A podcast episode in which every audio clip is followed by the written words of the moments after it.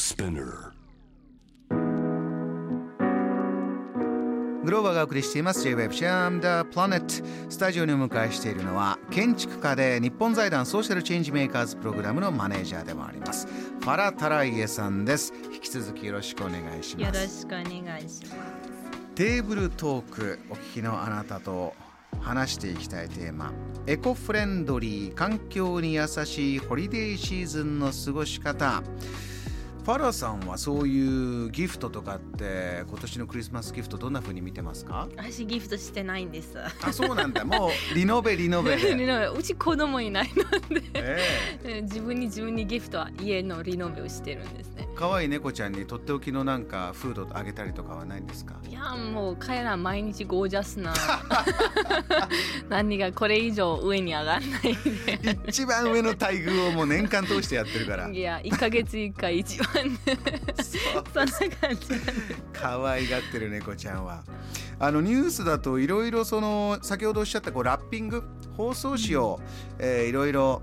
あの軽くしてとかね少なめにしてたっていうのはよく出てきてますよね。そうです。特に食べ物は無駄あの必要ない必要されてない利用を作らないでください。ちゃんと計算して作ってくださいとか。逆に少なめに作って後で足した方がいいんじゃないとかあのまあどっかに旅行する時に、まあ、自分の車で行っても別にいいんですけど1人2人ぐらいだったら、まあ、バスとか電車で行った方がいいとかであとですね Google を見るとあの飛行機を検索するとフライトを検索するとエコフレンドリーなフライトがですね丸い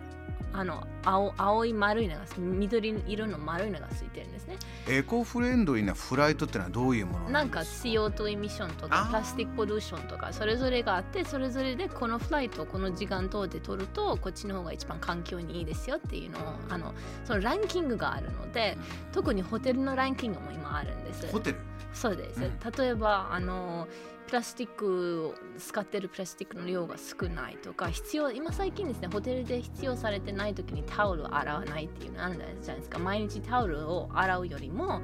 まああのできれば2日間使ってください。同じタオルとかもあるんです、ね、連泊する時は毎日じゃなくてもう大丈夫ですよねっていうのもあるんだ。そうです。へー。結構ですねホテルで今最近毎日の部屋の掃除が必要ないっていうを言ったら割引がとか1000円クーポンとか2000円クーポンが来るんですね。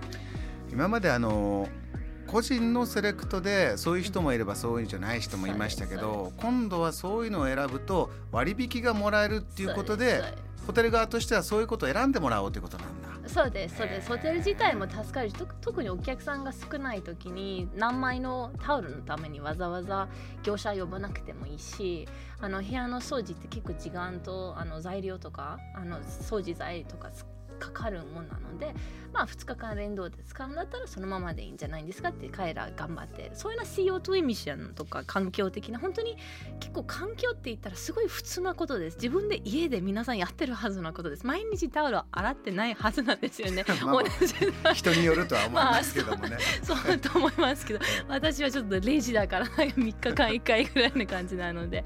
あのそういうのをまあホテルでもやっていきましょうっていうのが結構まあ流行ってるんです。特に海外は結構流行ってるんですね。なかなかね今旅に行けないもんでそういうものを、うん。えー見つけるチャンスも少ないですけれどもどうですか？あのこのまあ